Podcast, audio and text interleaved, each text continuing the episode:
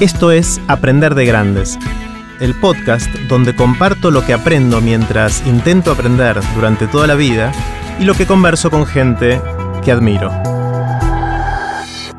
Esta es la tercera parte de la conversación que tuvimos con Emiliano Chamorro. En esta parte hablamos sobre cómo se hacen emprendimientos hoy en día y en qué consiste la receta para que funcionen bien, con una vuelta de tuerca sobre el final eh, que creo que por lo menos yo no la esperaba. Los dejo con Emi.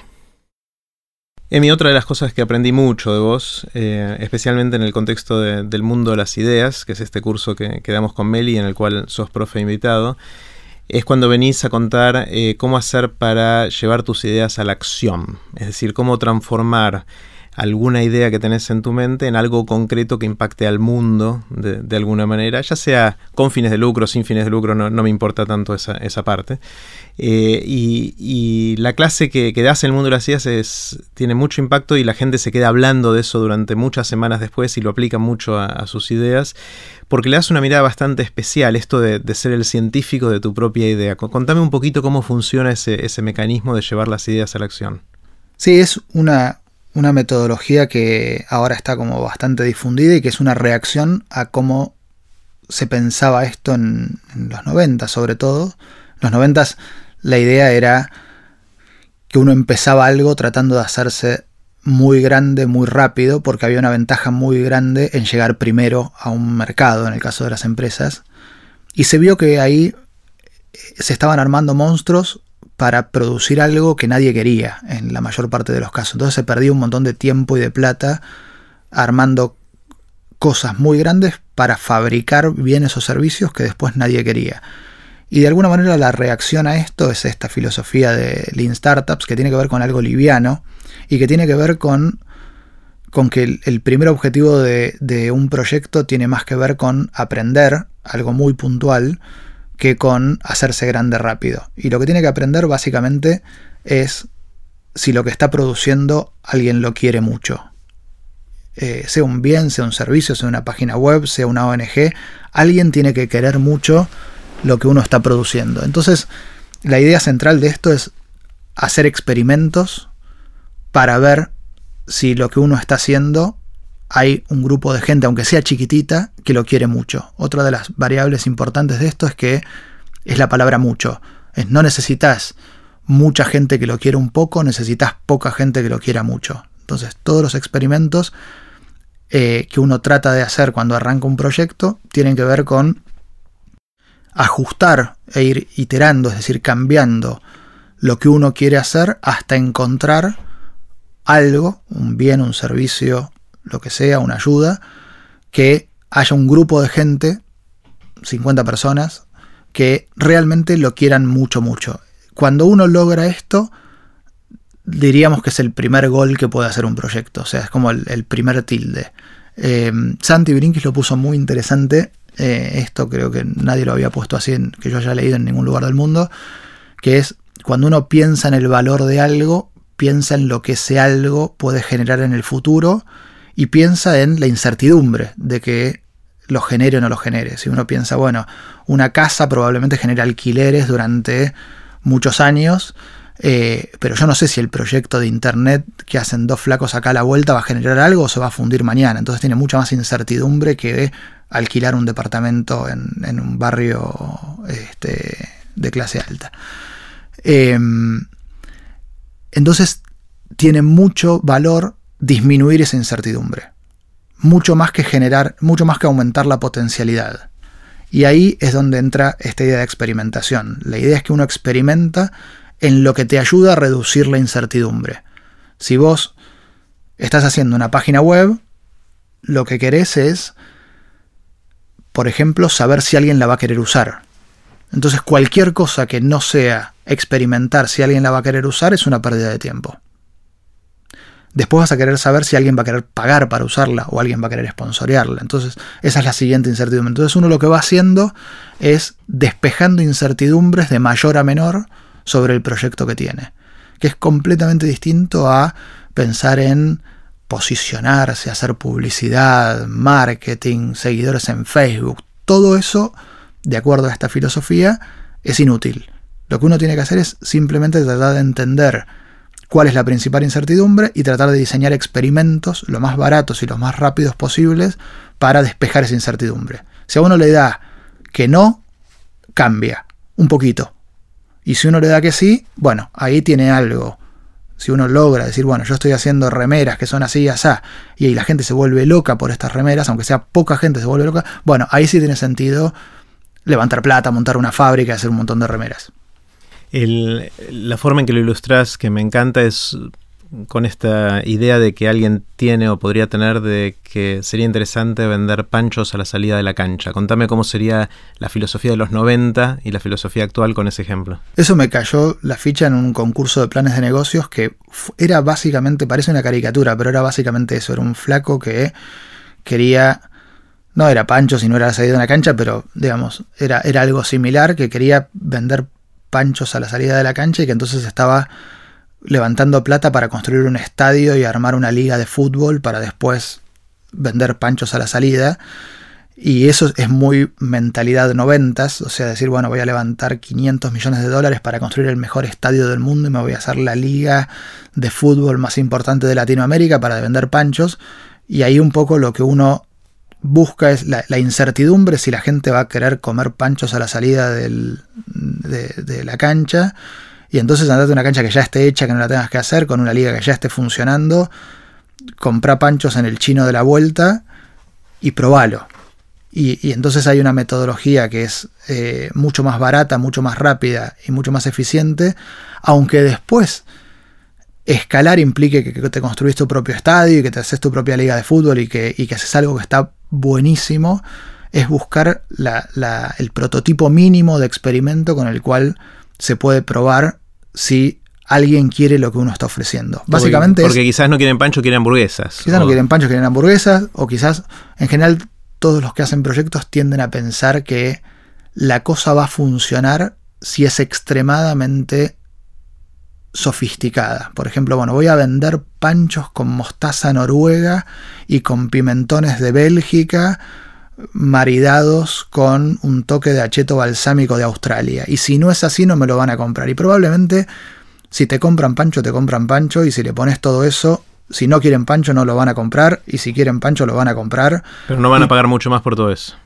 O por lo menos no va a ser en la mayor parte de los casos el gran diferencial entre funciona o no funciona. Entonces, la gente en general tiende a armarse como mega ofertas antes de probar si funciona y es mucho más eficiente para el individuo probar si funciona con algo más, más chiquitito, con, un prototipo, que pensar en algo gigantesco de entrada. Y hago la, la distinción porque creo que es para la persona, no para la sociedad. Para la sociedad, creo que el Lean Startup es negativo. A ver, ¿cómo es eso?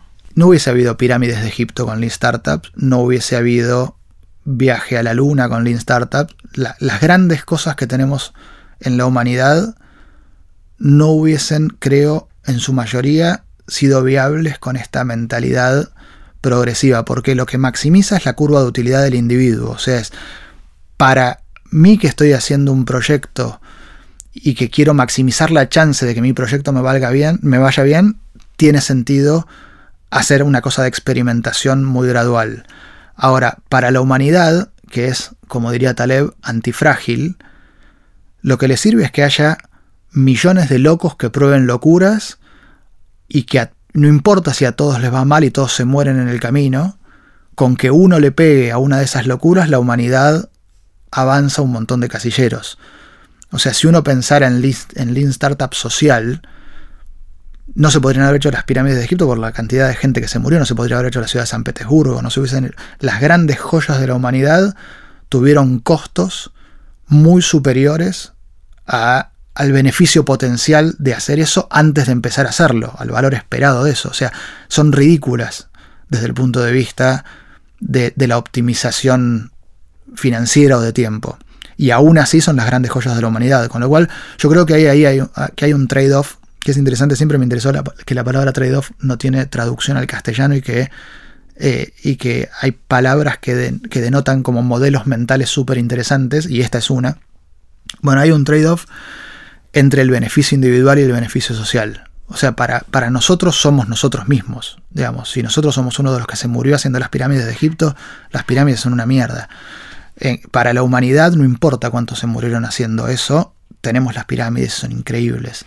Eh, entonces creo que ahí hay, hay una, un, un, equilibrio muy delicado entre el beneficio individual y el beneficio colectivo. A la humanidad le conviene que hagamos locuras. ¿Cuál sería la locura de hoy? ¿Cuáles serían las locuras interesantes de hoy que no, no tienen esta mentalidad de... Elon Musk no es Lean Startup. El tipo se está haciendo la Gigafactory, está tirando tiros a la luna, lo que los yankees llaman moonshots, todo el tiempo, que son de muy baja probabilidad y probablemente no maximice la probabilidad de éxito. Ahora, a nosotros como humanidad nos convendría tener millones de tipos así, porque eventualmente son los que van a hacer que los autos sean eléctricos, aunque fracasen miles, que no nos importa a nosotros. A mí no me importa si Elon Musk triunfa o fracasa, a mí lo que me interesa es que un Elon Musk triunfe, porque quiero usar autos eléctricos y no autos que me tiren basura de, de petróleo este, en la calle, y quiero, o sea, quiero quiero que eso pase, no me importa cuántos fracasan en el medio. Ahora, si vos sos la persona, querés ser vos. Entonces ahí, ahí creo que hay... Eh, Lean Startup está muy pensado desde el punto de vista del beneficio individual y no necesariamente del beneficio colectivo. Porque Lean Startup necesariamente te lleva a hacer cosas chiquitas de a poquito y recién después escalar sobre lo probado. Y a lo mejor a nivel general es mucho más interesante probar locuras no probadas, totalmente improbables. Total, la sociedad como la naturaleza es antifrágil. De hecho, la naturaleza es... ¿Qué significa esto antifrágil que mencionaste? Antifrágil es el tercer libro de Taleb después de Full by Randomness y del Cisne Negro, que mm, básicamente lo que dice es, empieza preguntándote qué es algo antifrágil. Y uno dice algo que no se rompe cuando le pegas. Y dice, no, eso es algo robusto. Algo antifrágil es algo que se beneficia del estrés, no es algo que resiste el estrés, no es algo resiliente. Y dice, la naturaleza es antifrágil. Cuando hay un incendio, la naturaleza se beneficia. Todas las cosas, cuando hay una catástrofe natural que mueren millones de personas, la naturaleza se beneficia. Las personas que se murieron no. Pero muy probablemente hay cosas más agregadas como la naturaleza o la sociedad que se benefician del estrés, que para los individuos es tremendo porque nosotros podemos ser los que nos morimos en el incendio o en el terremoto o lo que sea, pero sin eso la naturaleza o la humanidad no hubiese, no hubiese podido progresar. Eso, de alguna manera, hay entidades, lo, que propone Taleb es que en vez de predecir, que esa es una frase que me encanta, eh, de Buffett, que es las predicciones hablan mucho sobre el predictor y poco sobre el futuro, que en verdad en vez de estar tratando de predecir lo que va a pasar, la posición inteligente es tratar de ser antifrágil para estar bien pase lo que pase. Esa es una como una de las grandes eh, de los grandes insights eh, que, que, a mí me llegó de Taleb esta idea. Suena interesante, pero me, me, está costando bajarla a la realidad, ¿no? O sea, la entiendo conceptualmente, es decir, cómo uno toma decisiones en su vida que lo lleven a un lugar en el cual se va a beneficiar del caos, del estrés, del... En finanzas es muy claro, por ejemplo, si vos, alguien que predice, lo que está pensando es si el Brexit, esta salida de Inglaterra de la Unión Europea, va a pasar o no va a pasar. Un tipo como Taleb lo que hace es armar su posición financiera para beneficiarse pase lo que pase. Y se puede hacer. Uno puede posicionarse para beneficiarse pase lo que pase, tratando de abstraerse de la intuición personal de qué va a pasar. Y es una mentalidad nueva, es una mentalidad que no busca, es mucho más financiera que económica, o sea, es mucho más del lado de, de buscar soluciones estructurales y no tratar de, de estar adivinando qué va a pasar. Mm. Por ejemplo, yo creo que a nivel educación, esta idea de poder disfrutar más de lo que ya hay en vez de tratar de predecir lo que va a ser útil es bastante antifrágil. Mi impresión es que el, acervo más grande que tiene la humanidad no son necesariamente los puentes, internet, las autopistas y los aviones, sino que muy probablemente sean cosas del conocimiento, sean historias, sean libros, sean películas, sea música, y que es esencialmente gratis. Y ahí a lo mejor suena un poco trillado ahora con toda esta moda budista que, estamos viviendo. Eh, pero creo que en serio, digamos, si la educación apunta a poder hacer que todos disfrutemos más de la música, que es gratis, tiene más sentido que generar más riquezas materiales eh, que, necesariamente después uno se mete como en una carrera de la productividad que no, no, sé si necesariamente eh, uno, uno, está captando la riqueza. Digamos, es interesante la idea de separar riqueza de plata. Me parece que hay... ¿Cómo es eso? Eh, Paul Graham, que es otro de estos...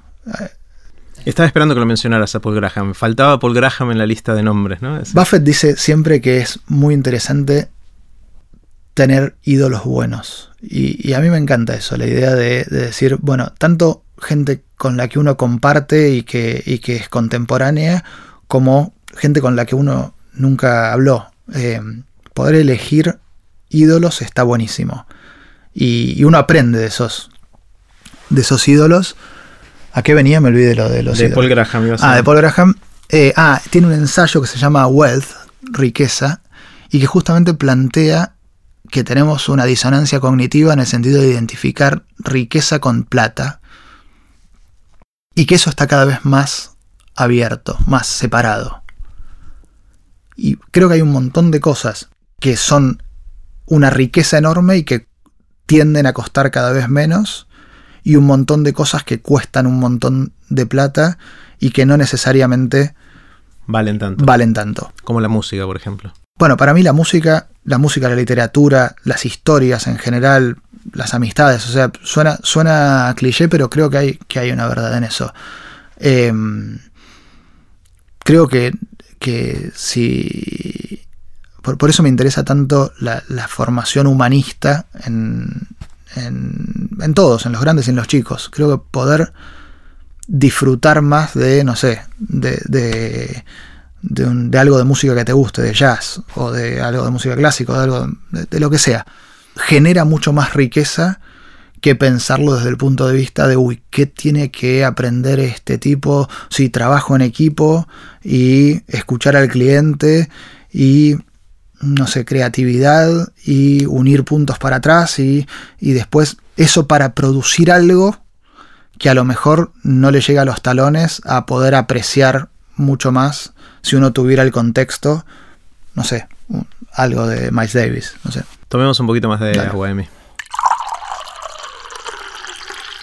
Esta fue la tercera parte de la conversación con Emiliano Chamorro. Puse los links relevantes en aprenderdegrandes.com barra chamorro. No se pierdan la cuarta y última parte que viene a continuación. Recuerden que pueden suscribirse para no perderse ningún episodio de Aprender de Grandes en aprenderdegrandes.com. Los espero en el próximo episodio de Aprender de Grandes, cuando les cuente lo que aprendo en mis intentos por seguir aprendiendo durante toda la vida y en las conversaciones que tengo con gente que admiro. Chau.